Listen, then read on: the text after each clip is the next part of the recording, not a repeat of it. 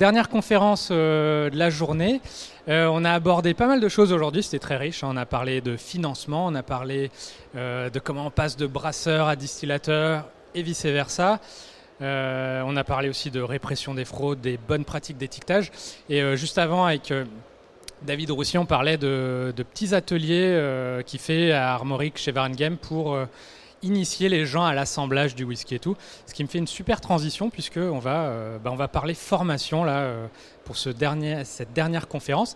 Et du coup, on accueille Jean-Louis Laboissière à ma gauche qui euh, s'occupe justement de ça au CIDS, donc le Centre international des spiritueux qui est situé à Ségonzac, Ségonzac près de Cognac, qui existe depuis 2001, hein, donc très, très expérimenté pour la formation euh, notamment bah, à Cognac, on l'imagine, sur les spiritueux, euh, avec pas mal de modules. Et on a également Arnaud de Romémont qui, lui, euh, dirige la bière fabrique, qui, elle, est du coup plus spécialisée dans la formation brassicole. Voilà, donc bah, je vous donne la main, présenter. Vous avez une présentation d'ailleurs. Donc voilà. Et évidemment, si vous avez des questions, on va peut-être les. Enfin, vous pouvez interrompre évidemment. Euh, mais il y a plusieurs parties, je sais, donc on peut faire entre les parties et tout. Enfin, n'hésitez surtout pas à interagir. Euh, profitez-en. Voilà, ils sont à, vous. Euh, tout le monde m'entend? Merci Frédéric. donc, je, vais, je vais démarrer. Merci, merci Arnaud de me laisser démarrer, puisque c'est la slide, c'est la diapo du CDS qui est à l'écran. Donc, comme Frédéric l'a dit, on est basé, oui, à côté de Cognac. Alors, euh, c'est important de le dire, on a vocation à s'intéresser à toutes les filières des spiritueux. Euh, il faut savoir qu'à Cognac, il y a une trentaine d'années, on a voulu développer d'une manière générale la formation autour des spiritueux, non pas par arrogance, non pas en pensant qu'on était les meilleurs, mais parce qu'il euh, y a une chaîne de valeur qui s'était constituée et il y avait un savoir-faire qui était reconnu à Cognac, et les élus locaux et beaucoup de, de parties prenantes et des entreprises euh, de toute taille se sont dit il faut développer la formation à Cognac. Ça s'est traduit à la fin des années 80, donc en 88, par la naissance d'un DESS qui est maintenant un master, donc en formation initiale sur tout ce qui est le commerce, le droit et la gestion des spiritueux, que j'ai moi-même suivi.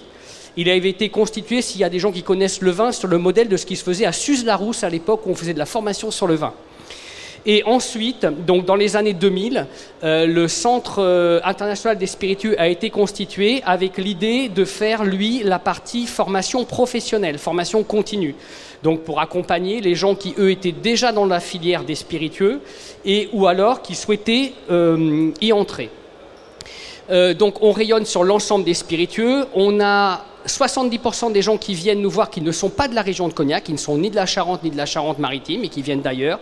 On a des gens qui viennent de toute la France, on a des gens qui viennent des Outre-mer, c'est assez amusant, mais j'étais encore avec des Martiniquais ou des Guadeloupéens qui viennent parfois ou qui profitent de leur séjour en métropole pour venir se former sur le Rhum chez nous. Ils trouvent ça étonnant, mais donc on est très fiers d'être référents. Euh, on s'appelle international parce qu'on a vocation. Alors, l'essentiel de nos formations sont en, sont en français. On peut faire de l'intra en anglais, mais c'est en français. Il n'empêche qu'on a une belle communauté francophone, vous le savez, à la fois en Europe et aussi en Afrique. Donc, on a des gens qui viennent, des gens qui sont venus d'Afrique pour des projets de développement. On a, on accueille aussi, on a accueilli deux personnes d'Amérique du Sud. On a accueilli deux personnes, on, accueille aussi des Espagnols. Enfin, des gens qui, parlent, qui parlent français. Et on a euh, une, euh, une un catalogue qui aujourd'hui depuis 17 ans, c'est progressivement euh, compilé pour aujourd'hui développer 18 formations. Donc je développerai ensuite, dans un second temps, nos 18 formations. Il euh, faut savoir que, euh, j'ai envie de dire, un catalogue de formations, pour ceux qui font du marketing, ça échappe pas à la règle, c'est-à-dire que régulièrement, il faut apporter des nouveaux produits. Donc il vit, chaque année, on essaye, on en parlera en toute fin, d'apporter deux ou trois nouvelles formations au catalogue. Et puis il y a aussi le temps passe des formations qui sont moins demandées et qui se retirent. Donc il y a une évolution constante avec l'idée à chaque fois de coller euh, à, la, à, la, tendance actuelle. Euh, on a plus de 400 euh, stagiaires qui sont formés chaque année. Je ne vous cache pas que l'année 2000 a été très compliquée puisque, comme beaucoup d'institutions, on a été fermé à cause du confinement. On a heureusement redémarré. Pardon 2020. 2020, excuse-moi. 2020 a été très compliqué. tu as raison, Frédéric, a été très compliqué. On, est, on a heureusement fait un second semestre 2020 très fort et on a fait une année 2021, peut-être Arnaud pourra le confirmer, en très forte progression. Bon, on va, pas, on va, on va dire aussi des choses. Vous savez qu'aujourd'hui, il y a énormément de gens qui sont attirés par le secteur des spiritueux, par la bière aussi. Le secteur des spiritueux est un secteur de convivialité, est un secteur, comme disaient les marketeurs, aspirationnel, j'aime bien ce mot. Il est aspirationnel, il est statutaire, donc il attire beaucoup. Il est concurrentiel, ça c'est le revers de la médaille. Et donc on a beaucoup de porteurs de projets, de néo-distillateurs, de gens qui viennent aussi malheureusement de secteurs comme l'hôtellerie, la restauration, l'événementiel, le tourisme, l'automobile, l'aéronautique, oui, bah, qui se portent pas très bien. Et ces gens-là aussi viennent. Et donc on a la chance de les, accompagner. Et on espère aussi que beaucoup de néo-distillateurs euh, pourront être fiers dans quelques années de dire qu'ils sont passés par nous. On les accueille pas tous, mais on en accueille beaucoup. Merci beaucoup euh, à toi Arnaud. Bonjour à tous. Euh, est-ce qu'il y en a parmi vous qui sont particulièrement intéressés par la bière?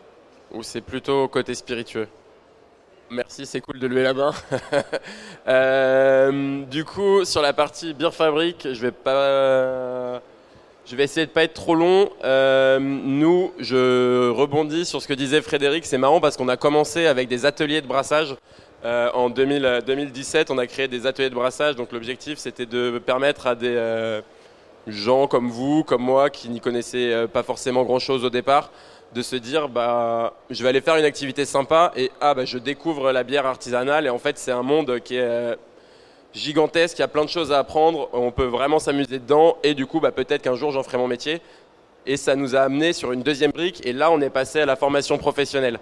À ce moment-là, pour nous, ça a été un énorme, un énorme changement parce qu'on a vraiment changé de dimension et on s'est vraiment rendu compte que, à l'instar de certaines grandes institutions de la formation euh, en France, enfin de la formation brassicole en France, euh, bah, il y avait du travail possible euh, pour tout le monde et que vu le nombre de brasseries qui se créaient chaque jour, c'était 360 à peu près en 2018. pardon, par an, 360 à peu près une par jour en 2018, c'était assez, impressionnant. Donc nous, on a, comme le disait Jean-Louis, eu une très très grosse année 2021 euh, le, Covid permettant en fait euh, bah, de changer un petit peu les mentalités et euh, les gens avaient un petit peu plus envie de se tourner vers, vers leur passion et d'en faire leur métier. Du coup, nous, on est plus spécialisé dans la brasserie artisanale et la microbrasserie. On a des implantations à Paris, Lyon et Toulouse, ce qui nous permet d'avoir quand même un certain, nombre de, personnes formées chez nous chaque année. On a aujourd'hui cinq formations avec, euh, et quatre types d'accompagnement. On fait de la formation professionnelle et des accompagnements euh, spécifiques aux porteurs de projets euh, et aux gens qui voudraient créer leur, leur microbrasserie ou autres types de projets du secteur, type, j'en sais rien, des bars, des caves, etc. On a à peu près 500 stagiaires formés par an. donc on est sur le même type de format que ceux du CIDS, mais du coup euh, plutôt sur la bière avec des formations qui durent 5, 10 jours. Mais aujourd'hui, on ne propose pas de formation euh, type alternance ou autre. Pour nous présenter rapidement, voilà les premiers, euh, les premiers points. Est-ce que vous avez des questions pour nous, pour Jean-Louis, sur ces premières présentations rapides? Je vais laisser la main à Jean-Louis. Alors le modèle de nos formations, donc euh, c'est vrai qu'il y a beaucoup de complémentarité, de similarité avec euh, ce que propose Arnaud. Donc on est sur des formations courtes. Alors attention, hein, petit mais Hein. C'est-à-dire quand on dit court, on est, je le disais encore sur le stand aujourd'hui, on s'adresse à des gens qui, alors c'est vrai qu'on accueille beaucoup de euh, gens qui sont en reconversion, en évolution, porteurs de projets, mais au départ, c'était aussi fait pour des professionnels. On, est, on, est, on s'adresse exclusivement à des professionnels.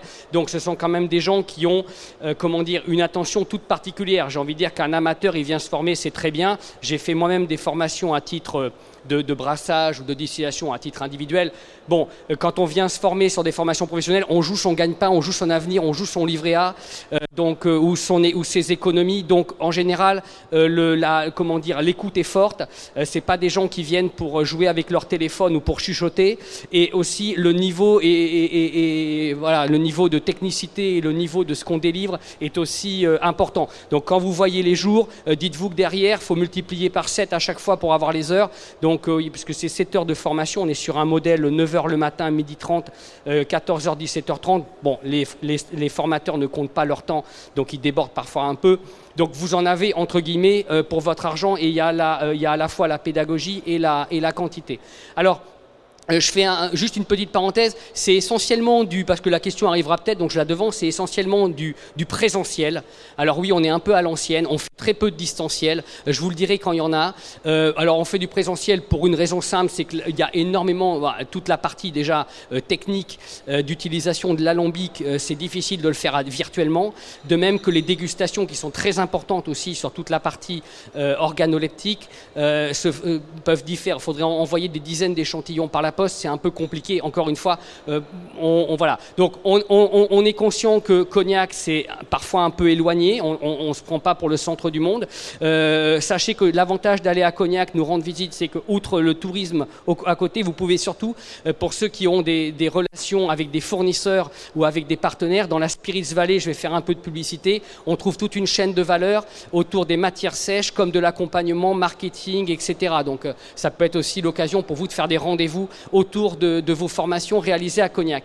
Alors, on a cinq jours sur l'élaboration et la dégustation. C'est notre formation socle. Alors, elle est, d'un niveau qui est. Je vais, je vais citer un, concurrent entre guillemets. Euh, on a des gens qui viennent nous voir, qui ont fait le WSET3 en spiritueux. ils nous disent bon, on est à peu près à ce niveau-là. Sauf que nous, on ne demande pas de prérequis. Par contre, il faut attacher les ceintures. Faut, on, va, on va vite monter en. voilà. Donc, c'est assez technique. Les cinq jours sur l'élaboration et la dégustation, c'est à peu près de ce niveau-là. Hein. Donc euh, vous avez euh, aussi deux jours spécifiques sur le rhum. Donc ça c'est très intéressant parce qu'aujourd'hui c'est un marché comme vous le savez en plein essor avec le gin et ça permet euh, les deux jours sur le rhum de faire le point. Alors là on ne distille pas, hein. on il n'y a pas de. Par contre vous, voyez toute la partie, euh, j'ai envie de dire théorique de la distillation puisqu'il y a plusieurs styles de rhum comme vous le savez, les trois grandes familles de rhum, les rhums, français, les rhums anglo-saxons, les rhums hispaniques et on explique à chaque fois les méthodes de distillation. On explique aussi sur la partie rhumière euh, comment les, matières premières ou les profils sont, sont différents. Il y a toute une partie de dégustation. Il y a 40 ou 50 produits qui sont, qui sont euh, dégustés. Et puis, il y a aussi un apport marché. Parce qu'on on essaye aussi de dire, euh, voilà, aujourd'hui, le, rhum, où est-ce qu'on en est au niveau des ventes, pour quel consommateur, pour quel positionnement? Parce qu'on pense toujours aussi à l'aspect euh, là, marché en même temps que l'aspect technique. Après, on a deux modules de vieillissement. Donc ça c'est très important pour les gens qui veulent faire des alcools bruns. Donc euh, notamment le whisky c'est obligatoire, euh, le cognac évidemment, le rhum c'est optionnel. Euh, pour, les, pour les personnes qui veulent qui suivent ces modules là, le premier module c'est la partie amont.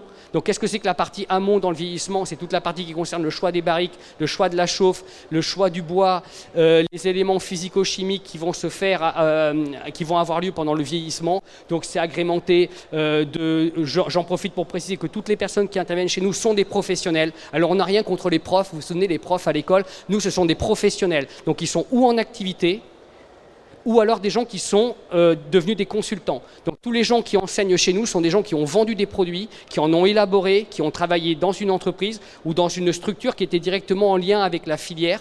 Euh, rassurez-vous, ils ont, on les a aussi sélectionnés parce qu'ils avaient la pédagogie pour pouvoir aussi transmettre. Parce qu'on peut être aussi brillant et pas savoir transmettre. Euh, l'idée, c'est qu'ils puissent avoir la double, la double compétence. Donc, on a euh, euh, sur la partie, le reste, pardon, de la partie vieillissement, l'autre journée, c'est la partie plus aval qui concerne la gestion d'un chai d'eau de vie, la gestion d'un chai à barrique. Comment est-ce qu'on l'entrepose? Comment est-ce que et toute la question aussi de pouvoir l'atmosphère de vieillissement et puis l'assemblage avant de, avant de commercialiser. Ensuite, on a L'on rentre un peu plus dans le dur et ça fait référence à la photo. Là, des, des formations de 4 jours où on va utiliser notre alambic pédagogique parce que c'était quand même important quand on parle d'alambic, c'est bien de montrer des diapos, mais c'est mieux de pratiquer. Donc là, on a un alambic pédagogique. C'est un, un chalvignac pour les gens à qui ça dit quelque chose. Donc c'est un, un, groupe qui fabrique des alambics. Il fait, on, l'aperçoit là, on a, il est derrière. Bon, il est petit, il fait 25 litres. C'est une réplique au centième d'un 25 hecto. Et dans cet alambic qui est quasiment un modèle unique expérimental, eh bien, on peut euh, tour à tour, suivant l'angle le, des, des formations, distiller de l'eau de vie de vin euh, distiller du gin ou bien distiller, alors on va pas l'appeler whisky puisqu'un whisky doit être vieilli pendant trois ans, je crois. Si c'est, voilà, on va l'appeler de, de, de, de, l'eau de vie de céréales, de l'eau de vie de malt, euh, voilà. Donc à chaque fois, on a différents, on a trois, trois modules de formation qui sont, euh, qui sont associés à la, à la distillation. Si vous, avez, si vous avez vraiment un projet whisky, un pur projet whisky, ben, inscrivez-vous directement sur la partie whisky. Si vous réfléchissez globalement sur plusieurs, euh, vous n'avez pas arrêté le choix, vous pouvez faire les spiritueux en général. Et puis euh, la partie eau de vie de vin, alors vous allez me dire oui mais ça ne me concerne pas, qui a envie de faire de l'eau de vie de vin? Bon d'abord il y a un renouveau aujourd'hui de l'eau de vie de vin, il y a des gens qui veulent faire de la fine, ça, ça revient dans les vignobles, hein, en, en loi en, Languedoc. En Bourgogne. En Bourgogne, voilà, c'était ringard, puis maintenant ça revient, c'est le principe de la mode. Hein. C'est que, voilà. Et puis euh, surtout, ça permet pour les gens qui ne connaissent pas le fonctionnement d'un alambic, on la conseille aussi comme formation initiale, si vous avez la possibilité de le faire, parce qu'elle est vraiment très pédagogique et on revient plus en détail sur le fonctionnement d'un alambic. Parce que, encore une fois, j'insiste, c'est pas de la prétention, le niveau est assez élevé, et si vous venez chez nous, je vous conseille toujours de, avant, lisez, documentez-vous, regardez des vidéos YouTube où on voit comment fonctionne un alambic. Frédéric en a quelques-unes en stock. Allez-y, allez-y. Voilà, allez-y. On n'a pas peur, au contraire, parce que plus les gens arrivent avec un bagage, plus ils se régalent et plus ils en profitent. On ne veut pas non plus que des gens puissent se sentir largués ou puissent se dire que, le, que malheureusement, ils ne... parce que voilà, on veut, on veut des gens satisfaits, on ne veut pas qu'ils décrochent pendant la formation. Je ne sais pas si, je suis un peu long, je ne sais pas s'il y a une autre... Voilà. Alors l'autre point, là on est sur la partie, euh, il ne s'agit pas de produire, il hein. ne faut pas seulement produire, il y a aussi toutes les fonctions support. Donc on a une journée sur la création d'une micro-distillerie. Elle peut être faite en présentiel, comme en distanciel. Donc euh, elle, dure 7 heures. Alors nous, quand on fait du distanciel, euh, on veut pas que c'est affreux de rester pendant 7 heures devant un écran. Hein. Je ne sais pas si vous avez fait une visio de 7 heures, surtout avec toute la quantité d'informations. Donc on la saucissonne et quand elle est, quand elle est effectuée en, en distanciel, elle est faite en cours du soir entre guillemets sur trois sessions de 17h30 à 20h. Voilà. Le suivi réglementaire, qualité, hygiène, sécurité, environnement, c'est aussi important quand on a un projet industriel. Elle est, possible en présentiel comme en distanciel. En distanciel, elle est saucissonnée en deux matinées consécutives de 3h30. On se dit que la technique, c'est mieux le matin. Enfin bon. Euh, et puis on a trois jours sur les douanes et la comptabilité matière. Donc ça, c'est aussi des éléments qui sont très importants. Ne faut pas être fâché avec le douanier quand on démarre. Euh, dans le détail, la première journée de ces trois jours est plutôt consacrée à la partie des incoterms pour les gens qui expédient euh, pour les exportations, et l'autre est plus consacrée à la comptabilité matière. Notamment, vous savez que les spiritueux sont pas mal assaisonnés en matière de fiscalité. Donc c'est un domaine important de... tu peux avant... Merci. Alors là, on, descend un peu et on va sur des parties plus, euh, comment dire, plus aval. C'est-à-dire que, comme je le disais, à la naissance euh, de nos catalogues de formation il y a 17 ans, l'idée c'était aussi d'accueillir des gens qui étaient dans la filière, qui n'étaient pas tous des, producteurs, qui étaient aussi des gens qui pouvaient être des, commerciaux, des gens au marketing, des gens à la communication. C'est vrai qu'aujourd'hui il y a beaucoup de brand ambassadeurs. Je pense que le mot n'existait pas beaucoup il y a 17 ans quand on s'est lancé, mais voilà, tous les gens qui veulent faire des brand ambassadeurs, du mentoring, euh, tous les gens. Donc il y a aussi des, des fonctions qui sont plus tournées, et puis il y a eu aussi l'essor euh, de la cocktailisation et puis de la du tourisme. Alors, on propose un module de 4 jours. À chaque fois, quand je dis 4 jours, j'ai eu la question ce matin, c'est consécutif. Hein. voilà. déjà, vous venez à Cognac, c'est gentil. Donc, c'est consécutif. Vous restez, c'est un bloc. Hein. Donc, euh, vous venez quatre jours sur les parties commerciales, marketing. Ce qui est intéressant sur cette partie-là, c'est que bien sûr, euh, vous avez une idée de votre produit, mais euh, c'est toujours bien de reprendre tous les éléments du mix. Je précise qu'à chaque fois, c'est uniquement consacré au spiritueux. C'est-à-dire qu'on ne va pas vous faire un cours sur le marketing en général, c'est tout est adapté au spiritueux. Et toutes les personnes qui interviennent sont des gens qui sont des agences de création packaging dans les vins et spiritueux. Alors, elles peuvent parfois faire aussi du vin, de la bière, c'est très bien, on aime toutes les filières. La logistique, c'est adapté justement à, la problématique des étiquettes et de la fragilité des produits spiritueux. La communication, quand on parle de communication, on parle de boissons alcoolisées, donc forcément c'est directement lié à la loi E20. Quand on parle de, commercial, on parle des marges qui sont pratiquées sur les spiritueux et sur les spiritueux uniquement. Vous savez que les marges, il y a des politiques de marge des cavistes, euh, la, la, grande distribution à l'essienne, le CHR aussi. Donc ça, c'est important d'avoir des arguments et des éléments pour pouvoir mieux négocier. Le spiritourisme, on a voulu le mettre en avant parce que Aujourd'hui, il y a beaucoup de formations sur l'onotourisme, il y a même des, je crois des masters, mais il y a finalement peu de choses sur le spiritourisme. Alors c'est un terme qui a été déposé par la Fédération française des spiritueux, il faudrait presque mettre un copyright, mais enfin, quand on, quand on l'utilise de manière valorisante, ils ne disent rien. Donc euh, le spiritourisme, c'est toute la partie touristique qui est liée au spiritueux. Il y a beaucoup de gens qui ont, euh, dans leur modèle de développement, l'idée d'accueillir du public sur leur site. Hein. D'abord parce que ça permet d'avoir, ils n'ont pas forcément des grands budgets de com, donc grâce à ça, ils vont pouvoir établir une relation privilégiée avec les clients.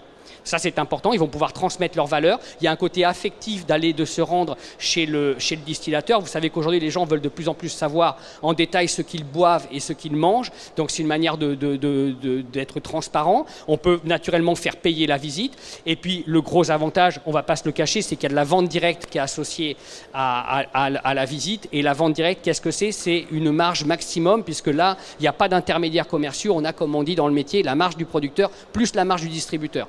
Quand vous vendez une bouteille de whisky en vente directe dans votre caveau, euh, vous récupérez euh, deux fois plus que si vous vendez un caviste. Je crois que les cavistes multiplient par deux. Ah, c'est un secret, il ne faut pas le dire.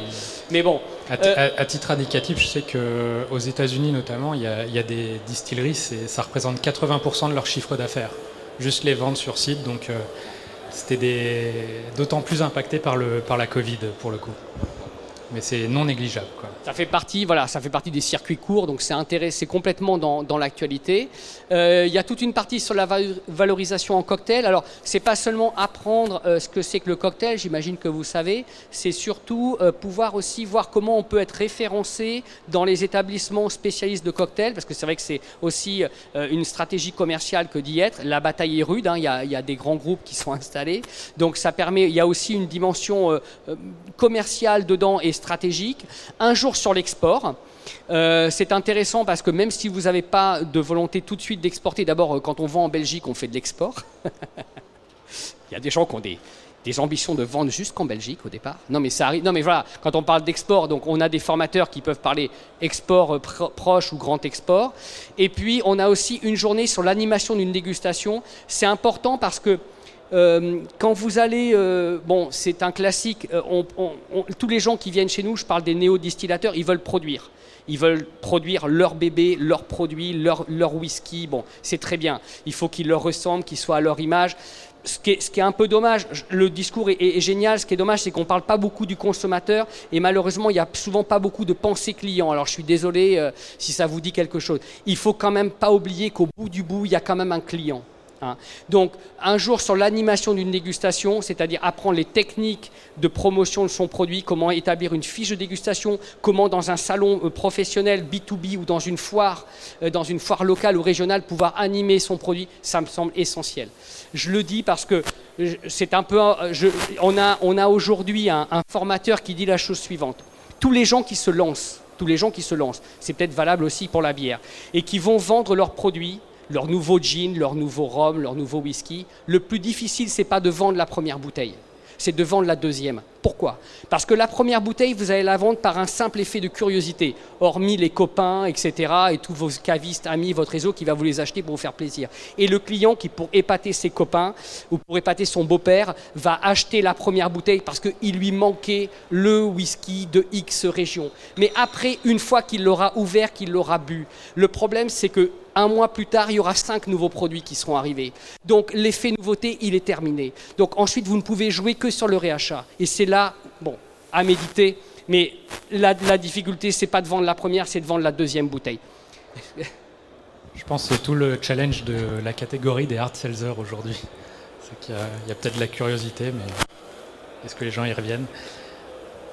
Et sur, juste sur la partie export, il y a bien une distinction entre, euh, je sais pas, avec les particularités du Brexit, avec les États-Unis, les formats de bouteilles, les machins. Alors, alors, pardon, sur la partie export, oui, on vient en détail d'abord sur les marchés qui sont dits libres et les marchés à monopole. Ça va parler, donc le grand, le petit export. Le système particulier des États-Unis, où il y a beaucoup d'intermédiaires.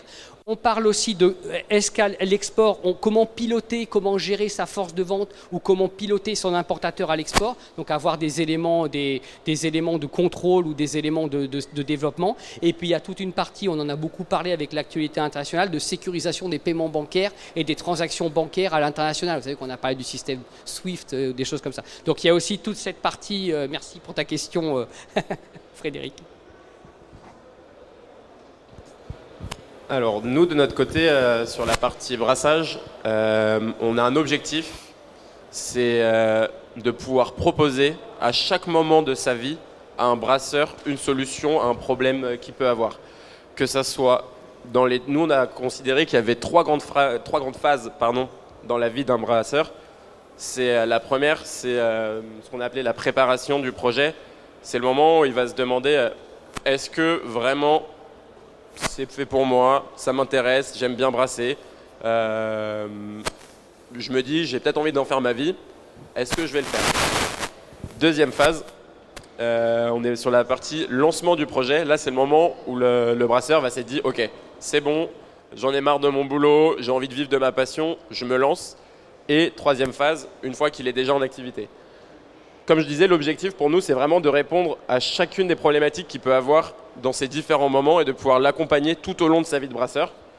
Du coup, on a commencé par ce qui nous semblait être le, plus, euh, le besoin primaire et qui était aussi bah, pour nous le moyen de nous lancer dans le secteur de la formation. C'est la formation de 5 jours qui est le format qu'on fait le plus, euh, celui qu'on fait aujourd'hui à Paris, Lyon et Toulouse, euh, qui euh, du coup permet à des microbrasseurs de, connaître toutes les clés qu'il faut avoir en tête, pour, en tête et en main pour, pour, lancer, sa, pour lancer sa brasserie, avec un focus notamment sur la partie création d'entreprise, que ça soit juridique, commercial, business plan, toutes ces choses qui peuvent paraître un peu barbares quand on se lance, mais qu'il faut, euh, qu'il faut avoir en tête et qu'il faut arriver à, comprendre. On a, en plus de la partie formation, toute une partie accompagnement, euh, un peu sur un mélange entre de la formation et du consulting, on va dire. Euh, que ça soit du coup bah, sur cette partie-là, la réalisation de l'aide à la réalisation de business plan. Une fois qu'on a lancé vraiment le projet, on a notre formation de 10 jours qui est un petit peu plus poussée, qui permet d'aller beaucoup plus loin tant dans la théorie que dans la pratique du brassage avec des suivis de brassins sur, une, euh, sur notre brasserie, la brasserie fondamentale qui fait 30 hectolitres. On a des brassins sur du 200 litres, sur des, euh, on a une Coenco 550 litres pardon, euh, semi-automatisée qui est vraiment très similaire à ce qu'on peut avoir dans les différentes brasseries. Donc l'idée c'est vraiment de toucher un petit peu à tout et de réussir à savoir exactement quels sont les éléments sur lesquels il faut que vous travaillez une fois que vous aurez lancé. Des formations spécifiques sur l'eau, les levures, l'hygiène et la sécurité, donc tout ce qui peut être les petits points d'attention que vous n'avez pas forcément en tête au moment, euh, à un moment donné dans votre, dans votre production.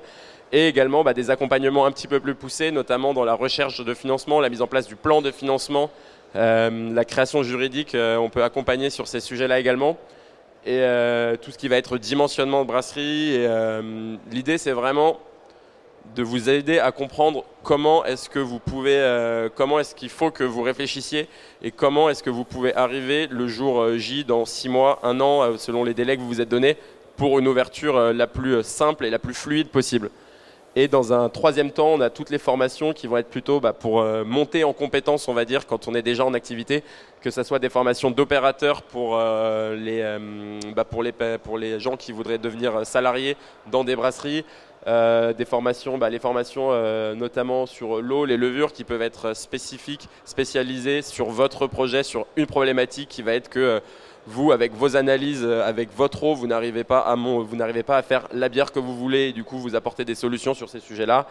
Ou encore euh, bah, sur la partie un peu plus business, on va dire, euh, ceux qui veulent monter des projets un petit peu plus gros et qui ont des besoins, des besoins d'extension, les aider à la recherche bah, soit de matériel, soit même au niveau recherche de CAPEX, etc. Je rentre pas je rentre très rapidement sur les différents formats de formation qu'on a. Notre formation initiale qui dure une semaine, c'est comme je disais un mélange de théorie, de pratique avec des brassins sur 20 litres, 100 litres et euh, des visites de brasserie, brewpub. Notre objectif, c'est de montrer un peu les différents, types de brasseries ou de, euh, de types de projets euh, que vous pouvez rencontrer et auxquels vous pouvez participer. Sur euh, la phase de lancement, bah, comme je disais, on a la formation avancée. Du coup, on va avoir des brassins 200 litres, 80 litres, 30 hectolitres, des TP un petit peu poussés, sur que ça soit sur les levures, avec des starters, des comptages, euh, euh, des, mises en pratique également sur du maltage ou ce genre de, ce sujet. Des accompagnements, j'en ai parlé. Et à nouveau, bah, une fois qu'on a ouvert les brasseries, on est en train de mettre en place également une brasserie pédagogique. Ça, c'est euh, notre, euh, notre euh, nouveau projet qui est à notre sens assez intéressant et qui consiste à vous permettre de venir brasser sur du matériel qui est notre matériel, sous supervision d'un brasseur évidemment, et de dire, bah voilà, vous avez envie pour deux, enfin, les deux raisons principales en général, c'est soit des gens qui ont envie de, de travailler, de brasser sur du matériel pro, mais qui n'ont pas l'envie de devenir professionnels eux-mêmes, juste bah, pour monter en gamme dans leur, dans leur vie de brasseur amateur, on va dire, ou les gens qui voudraient apprendre à travailler sur un matériel plus poussé que ce qu'ils ont déjà dans leur bah, que ça soit soit, du, soit parce qu'ils ont du matériel amateur, soit parce que leur matériel professionnel est plus petit. Euh, et qui voudraient monter, euh, qui voudraient monter en gamme, bah, du coup les faire travailler sur une brasserie semi-automatique 10 euh, hectolitres et produire leur propre brassin chez nous. Et tout ça, c'est sur tous vos sites Vous êtes à Paris, vous êtes à Lyon vous êtes... Alors, aujourd'hui, à Lyon et Toulouse, on fait uniquement la formation initiale de 5 jours euh, en fait, on a démarré avec, euh, comme je le disais au tout début, nos ateliers de brassage. Et on a des franchisés qui se sont installés à Lyon et à Toulouse qui nous ont permis de, bah, qui nous ont permis de rapidement nous étendre sur ces villes pour notre formation initiale sur un format qui est court et du coup bah, facilement adaptable avec euh, du matériel, on va dire un petit peu, avec des besoins en matériel un petit peu moins poussés et nos formations, nos formations de 10, de 10 jours et la brasserie pédagogique aujourd'hui sont à Paris. Et euh, sur la formation de 10 jours, on va également euh, dans notre brasserie qui est dans le Loiret, euh, qui est du coup une brasserie, la brasserie fondamentale, qui est une brasserie qui, 30 hectolitres, comme je disais, qui a fait à peu près 10 000 hectolitres l'année dernière et qui est en croissance. Et on, en fait, on s'inspire vachement des résultats de cette brasserie et on travaille vachement avec les équipes de la brasserie sur nos formations. Et en fait, tout ça, ça crée un peu un cercle vertueux. On a, on a un peu une vision 360 parce qu'on a nos lieux d'expérience, on a des bars également. Euh, nos lieux d'expérience sont les bars, les ateliers, qui vont nous permettre d'avoir un retour client direct. On a la vue production avec la brasserie qui nous permet d'avoir euh, bah, du coup euh, une vraie visibilité sur quels sont les défis, défis d'un brasseur et d'un brasseur qui veut avoir de la croissance. Et après, bah, on a nos formations qui viennent faire un peu le lien entre tous ces éléments et se nourrir de ça. Et dans nos formations, il y a des modules qui sont donnés par euh, le directeur commercial de la brasserie fondamentale, la directrice marketing de la brasserie fondamentale, qui euh, bah, viennent partager leur expérience avec euh, les brasseurs. Et chacun, c'est quoi la part de théorique et pratique dans vos deux cas Alors nous, de notre côté, on est à peu près à... J'inclus les visites dans la partie pratique. Du coup, on est à peu près à 50, je dirais 50-60% de, de, théorie et, euh, et du coup 40-50 euh, de, pratique. Donc l'idée c'est là, oui c'est pareil pour nous, c'est-à-dire c'est l'idée c'est d'avoir une alternance, un équilibre. Donc dans les formations euh, avec l'alambic pédagogique, on a, pour vous donner un exemple, effectivement sur les 4 jours, 2 jours de pratique et 2 jours de théorie. Quand on parle ne serait-ce que d'opérations douanières, par exemple, on a, c'est toujours entrecoupé entre des moments où on apprend le principe et des moments aussi où on travaille sur des cas pratiques, euh, où on simule euh, l'enregistrement d'une société avec le, avec, le, avec le formateur. Quand on a euh, des exemples, de, il y a toujours une alternance sur les exposés entre des, éléments pratiques et puis des exemples de, lancement de produits qu'on suit. Voilà, donc l'idée c'est effectivement donner toujours une comment dire, du, un côté concret que les stagiaires nous demandent beaucoup, c'est normal parce que eux, ils veulent, ils veulent se projeter. Donc euh, voilà, c'est une, on, le voit comme Arnaud, c'est pour nous c'est indispensable qu'il y ait une alternance de, de théorie et de pratique. Toi Arnaud, sur, euh, sur les intervenants, du coup, c'est que des professionnels également.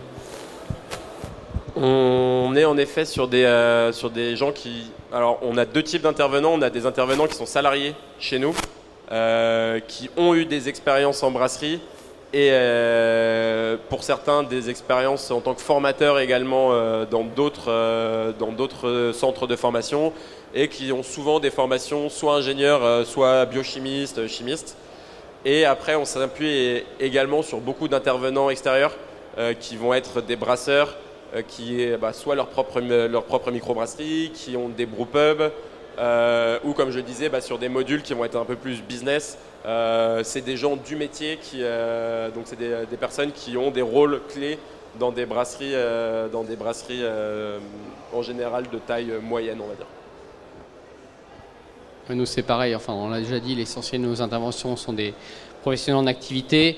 Ils ont euh, donc, oui, euh, maître de chez, œnologue, sommelier, responsable commercial, responsable marketing, responsables d'agences de communication, d'agences de création, juristes. des personnes qui travaillent aussi dans des cabinets d'accompagnement pour la partie douanière ou pour la partie export, des personnes qui sont distillateurs indépendants. Voilà, on essaye de, il y a beaucoup de demandes enfin, dans, la formation professionnelle qu'on représente tous les deux. Je pense que les, gens ne comprendraient pas que les personnes qui interviennent ne soient pas des gens qui aient un lien direct à un moment donné, mm, même s'ils ont pu euh, quitter leur activité, devenir consultants, mais enfin s'appuyer. Pour nous, c'est une question de, crédibilité euh, que, de, proposer des professionnels. Et je pense également qu'il est important que ce soit des professionnels en activité qui aient l'occasion de pratiquer le métier parce qu'il y a beaucoup de, il y a beaucoup de changements, il y a beaucoup d'évolutions, que ce soit euh, dans les métiers de la distillerie, euh, les spiritueux ou même euh, sur, le, sur, la partie, sur la partie bière. c'est des, des, secteurs qui sont telle évolution constante que ça fait aucun sens. Enfin, pour moi, ça fait pas sens d'avoir un formateur qui a arrêté de travailler à un moment donné et qui du coup bah, ne, suit pas les évolutions technologiques, pratiques euh, et de marché également euh, qu'il peut y avoir euh, sur ces, sur ces produits. Est-ce qu'il y a des questions peut-être?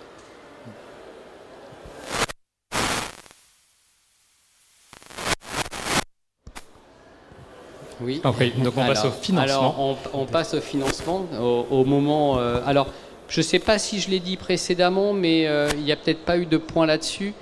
Euh, c'est la même chose, je pense, pour, pour Arnaud. On a, pour des raisons pédagogiques, ça fait aussi partie de la qualité pédagogique. Nous, on limite à une dizaine le groupe de nos participants. Je crois qu'on est, voilà, quand je dis 10, on peut être aussi 8, on peut être aussi 6.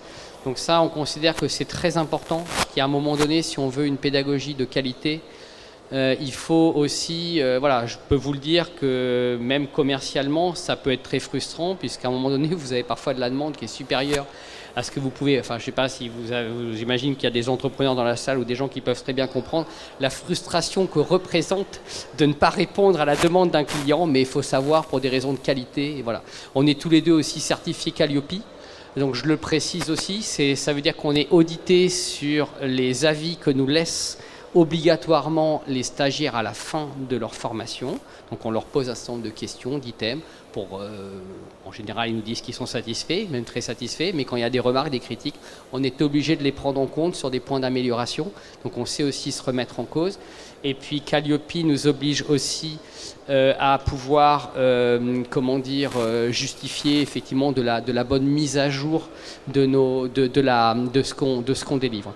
Alors, sur la, partie financement, euh, il y a un, petit point de différence. Je peux déjà euh, euh, trahir le suspense avec les formations de la bière fabrique. C'est que on n'est pas éligible au CPF. On ne peut pas être financé par le compte personnel de formation parce que vous savez qu'on n'est pas rentré dans cette démarche-là, non pas que nos formations n'aient pas de qualité, vous recevrez à l'issue un certificat de suivi, une attestation que vous pourrez faire valoir sur vos CV et sur les réseaux, mais on n'est pas diplômant.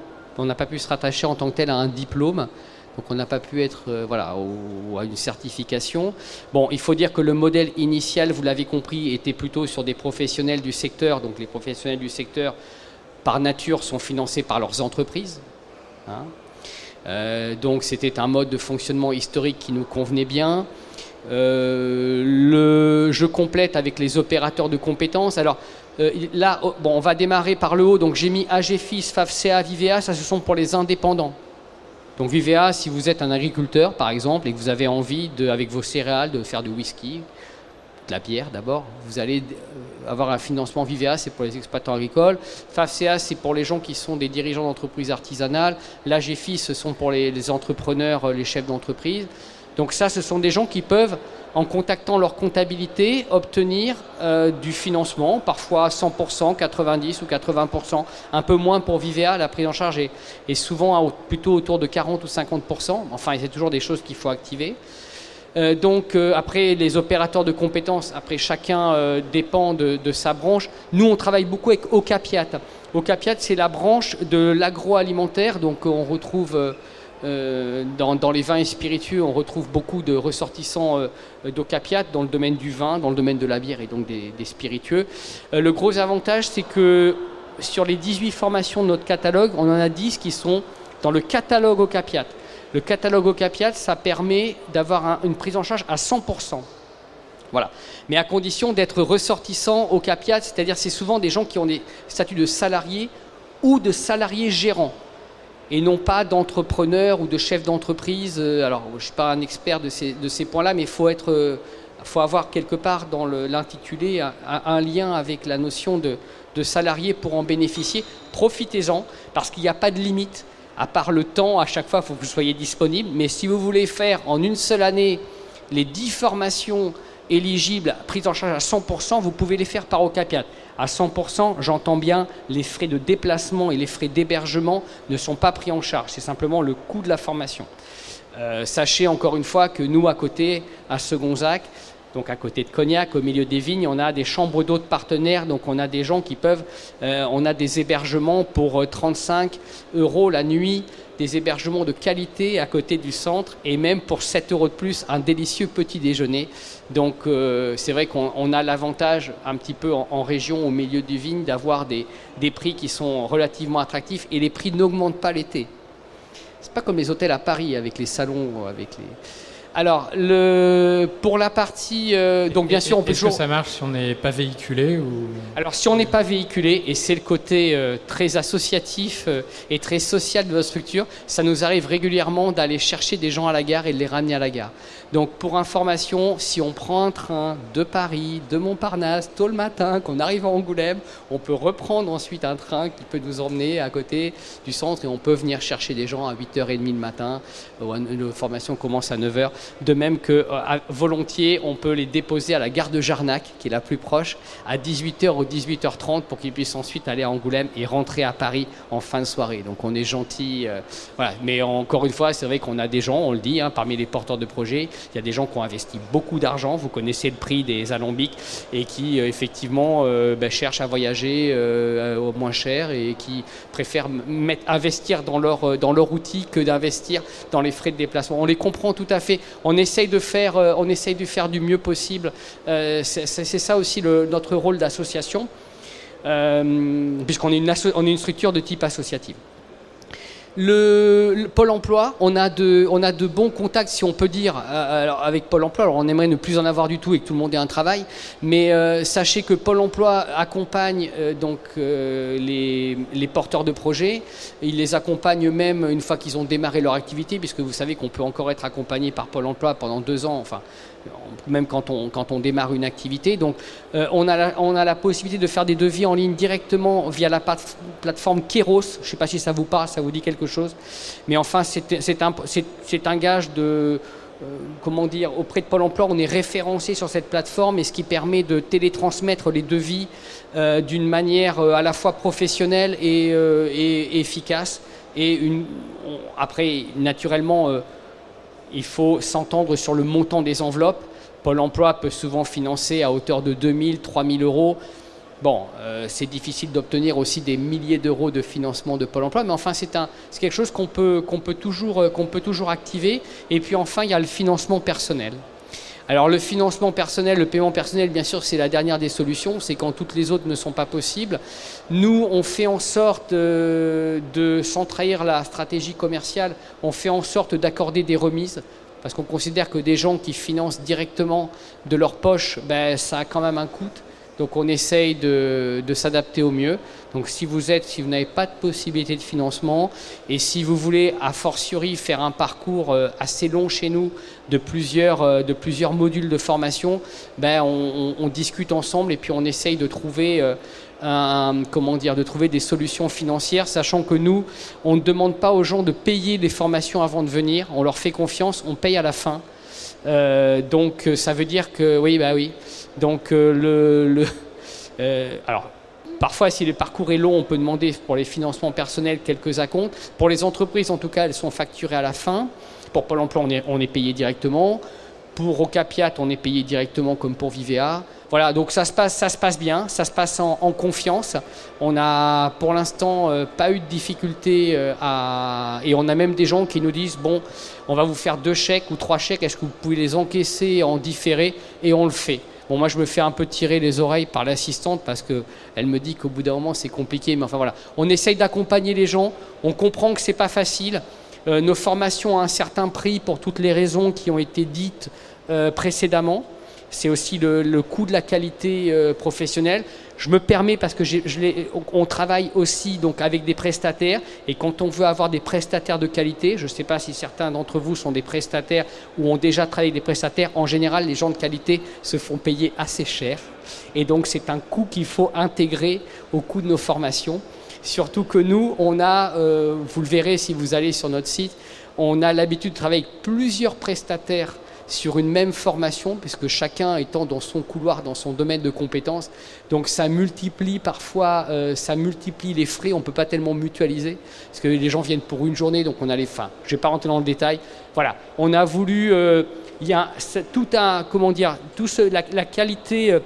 la qualité a un certain coût et jusqu'à présent, on a réussi à bien fonctionner avec ce modèle-là.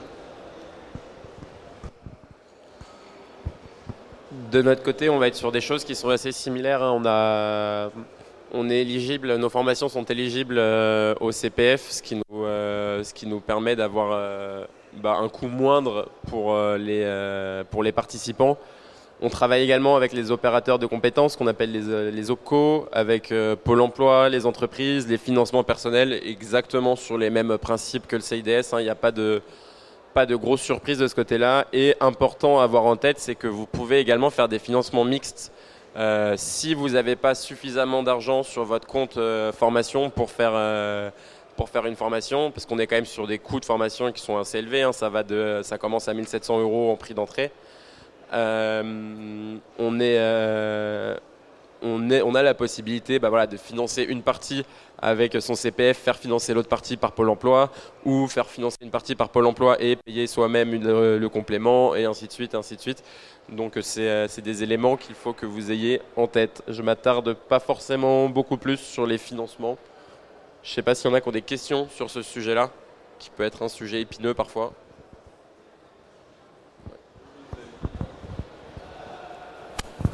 Merci. Euh, bien, Fabrique, ça commence 1800 euh, euros, vous venez de dire? Un tout petit peu moins, oui. Par contre, on n'avait pas donné un seul chiffre. Ah oui, je suis désolé. Euh, donc, on est à peu près entre 300 et 400 euros la journée de formation. Donc, on a nos, formations d'une journée qui se positionnent à, 430 euros, c'est des prix bruts.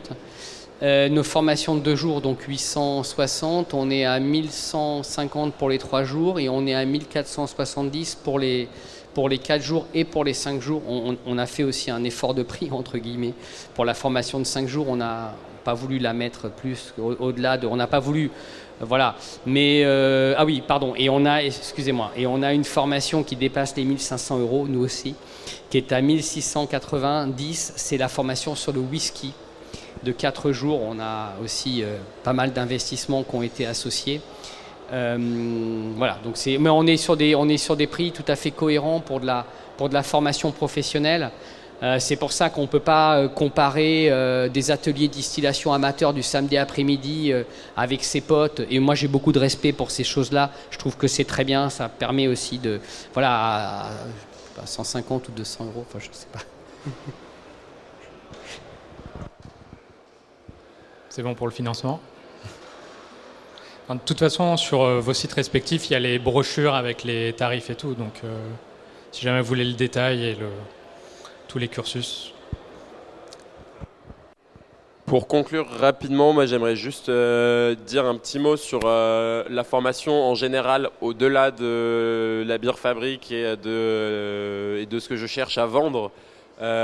C'est intéressant, je pense, de voir qu'il y a beaucoup d'évolutions euh, et beaucoup d'efforts qui sont mis en place par les différents organismes, et je ne parle pas que de nous, euh, sur, euh, sur la formation. Je connais mieux le monde brassicole, mais je suis persuadé que c'est pareil pour les spiritueux. franchement, c'est des plus. ça, ça vient s'intégrer à un projet. Donc, vous pouvez intégrer tout ça à vos investissements quand vous allez voir la banque et tout. C'est vraiment quelque chose qui n'est pas à négliger parce que même si vous êtes très bon dans ce que vous faites et que que vous soyez amateur ou, euh, et que vous vouliez vous professionnaliser ou que vous soyez euh, un professionnel qui cherchent à se lancer en indépendant. Il y a énormément de choses à apprendre on peut toujours tirer profit bah, de l'expérience des formateurs, de l'expérience des camarades qu'on aura avec nous dans les sessions de formation. Euh, Jean-Louis parlait tout à l'heure de groupes qui limitaient à une dizaine de personnes.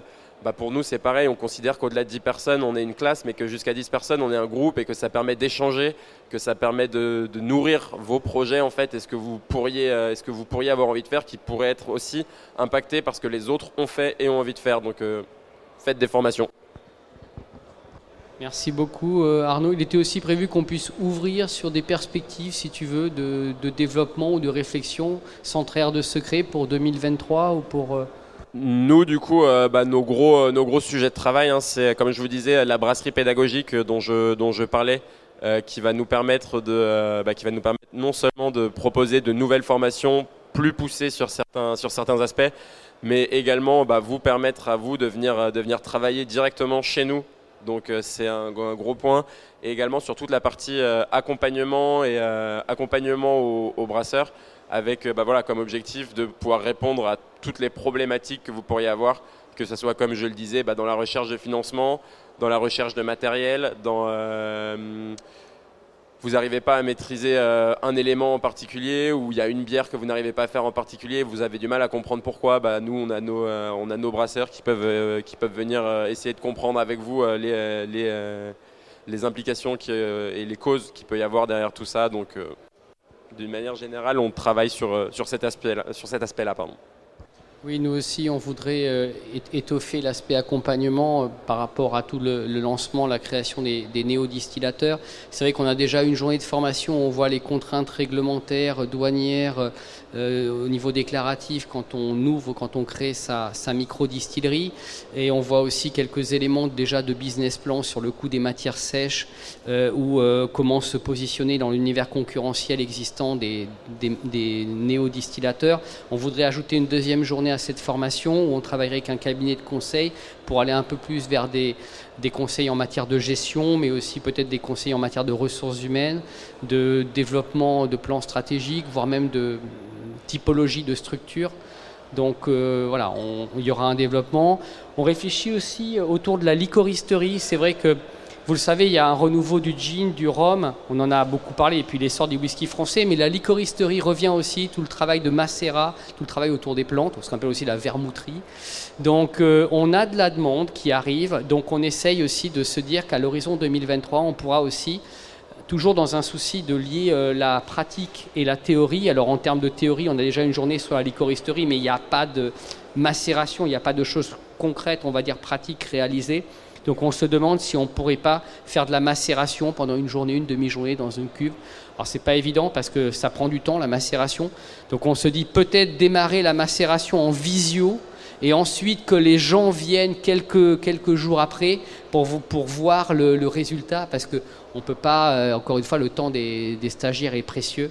Euh, donc voilà, ça fait partie des, ça fait partie notamment, il y en a d'autres, je ne vais pas tout dire, mais ça fait partie des deux pistes d'évolution qu'on pourrait, euh, qu'on pourrait ajouter euh, à notre, euh, à notre catalogue. moi j'ai une petite question. Est-ce qu'il y a une, place pour le sans alcool ou pas dans vos formations respectives ou, ou c'est pas un sujet pour vous, je pense que c'est un petit peu plus compliqué. Le marché sans alcool est plus important factuellement sur la bière que sur les spiritueux. Enfin, euh, pour le... Nous, oui. Euh, d'ailleurs, si ça intéresse certains, euh, notre brasseur formateur principal, César, anime un webinar sur la bière sans alcool le 15 juin. oui, on a des. alors, D'ailleurs, c'est pas que la bière hein, pour nous, le sans alcool. Il y a aussi certains autres, certains autres produits fermentés on a des gens qui viennent faire nos formations euh, également euh, en ayant comme objectif de monter des projets sans alcool. On a également des projets à alcool euh, réduit avec, des, avec certaines personnes qui viennent avec des projets notamment de type Arcelzer, mais avec des taux d'alcool plutôt faibles qui viennent participer à nos formations. Donc autour de 2, degrés, 2 degrés et demi. C'est vrai qu'il y a une demande autour de ces produits-là. Bon, euh, je pense que Frédéric voit euh, ce dont je veux parler. Bon, nous, on est un peu des puristes hein, en tant que centre des spiritueux, donc euh, c'est vrai que admettre qu'on puisse appeler le mot spiritueux sans alcool nous, nous, bon, nous a un peu quand même dérangé. Bon, faut toujours s'adapter. Faut pas l'objectif, c'est pas, c'est naturellement de répondre à une demande. Il faut toujours garder la tête froide quand on est entrepreneur et ne pas se laisser trop ses passions s'exprimer, mais penser à la demande. factuellement, les spiritueux sans alcool sans alcool, je me permets une petite digression. Euh, c'est peut-être techniquement plus difficile et surtout euh, euh, peut-être moins, moins évident que la bière parce que objectivement, quand vous faites une bière sans alcool, vous perdez 5 degrés. Quand vous faites un spiritueux sans alcool, vous en perdez 35 ou 40. Donc déjà, l'ascenseur, il a beaucoup plus descendu. Ensuite, dans la bière sans alcool, c'est vrai qu'il y a des éléments objectifs, la mousse, la couleur, une forme de densité que l'on retrouve. Bon, vous avez goûté, alors je sais qu'il y a eu beaucoup d'efforts des spiritueux sans alcool. Ouais, je vais pas être gentil, mais c'est quand même très flottard. Hein, hein. ça ressemble plus à de l'Évian euh, que, du, du cas du Grand Marnier. Donc euh, c'est vrai que non, mais c'est pas bon. Je sais pas s'il y a des gens qui sont des tenants de sans alcool je peux vous dire en tout cas, je, me permets, je termine là-dessus, que nous, on prône en tout cas la plus grande des modérations. C'est important, je, me permets. Ce n'est pas du tout pour dire, euh, euh, c'est pas. Euh, voilà. Encore une fois, c'est très important pour nous. je le dis quand on fait des dégustations, parce qu'on est, on n'a peut-être pas parlé, on, a des dégustations où il y a quand même 80 produits qui sont dégustés dans la semaine pour la F1B. On dit toujours aux gens, et là je suis très sérieux, déguster, c'est pas boire. Il y a toujours un crachoir, c'est toujours servi dans des verres à des doses de 1 centilitre, un centilitre et demi. On est très vigilant. Euh, l'idée, c'est, euh, on, se sent vraiment très responsable par rapport à la consommation d'alcool. On n'a pas encore, euh, on n'a pas encore de formation sur l'alcool, mais en tout cas, on comprend très bien qu'il puisse y avoir une clientèle des gens qui, pour des raisons X ou Y, souhaitent consommer moins d'alcool ou pas d'alcool. Ça, on le respecte complètement. Pour rebondir sur la dégustation, au contraire des spiritueux, pour la bière, on boit, on boit la bière dans la dégustation. Donc euh, également, euh, c'est des petites choses à avoir en tête si vous partez faire des dégustations entre potes euh, ou famille ou autre. sur de la bière, vous rentrerez peut-être incapable de conduire ou en tout cas déconseillé, donc ayez-le en tête également. S'il n'y a pas d'autres questions, juste, juste peut-être pour conclure, si je suis débutant en bière ou en spi, si je veux faire un cursus et en sortir, je suis capable de, produire. Est-ce que c'est combien de temps il faut compter dans l'un ou l'autre euh, bah, Ça dépend combien d'heures tu as dans ta journée. Euh, honnêtement, ça peut aller, ça peut aller vite. Hein. Quelqu'un qui, euh, quelqu'un qui s'y met vraiment à plein temps, qui, pour une raison X ou Y, a beaucoup de temps à allouer et passe beaucoup de temps à faire un, deux brassins par jour potentiellement, ça peut aller assez vite. Après, il n'y a pas de c'est difficile, c'est assez difficile, c'est une bonne question, c'est assez difficile comme question parce qu'il n'y a pas de parcours similaires. Nous, on a des gens qui viennent faire la formation, qui ont fait trois brassins euh, avant de venir et qui vont ouvrir euh, des, euh, qui vont ouvrir des brasseries dans les six mois après, après avoir, enfin des micro-brasseries dans les six mois après avoir fait la formation. On en a d'autres qui ont déjà brassé en amateur pendant deux, trois, quatre ans euh, qu'on fait des, euh, entre 50 euh, et 100 brassins avant de, avant de venir et qui vont mettre aussi plus longtemps. donc, j'ai pas de réponse à cette question. Oui, c'est pareil. C'est-à-dire que c'est vrai que ça dépend de la capacité de chacun à pouvoir, comment dire, comprendre le fonctionnement, s'approprier le, euh, même si la pédagogie est la même. C'était peut-être par rapport au cursus. Est-ce que alors oui, on peut, on peut. Est-ce que comme le permis, il y a, des formules rapides alors, Les gens nous disent est-ce que, est-ce que si je fais une formation de, alors je connais rien du tout, je fais une formation de 4 jours sur la distillation, est-ce qu'après je peux distiller? On va être objectif, on déconseille. il va falloir compléter ça quand même par de la pratique. C'est pas les distillateurs qui manquent, puisque je crois qu'il y a 100 distillés de whisky en activité, peut-être autant de gin. Enfin, donc après, plus je pense en jean. Bon, donc, non, mais ce qu'on conseille aux gens, et c'est pas, c'est euh, quand même la pratique est importante.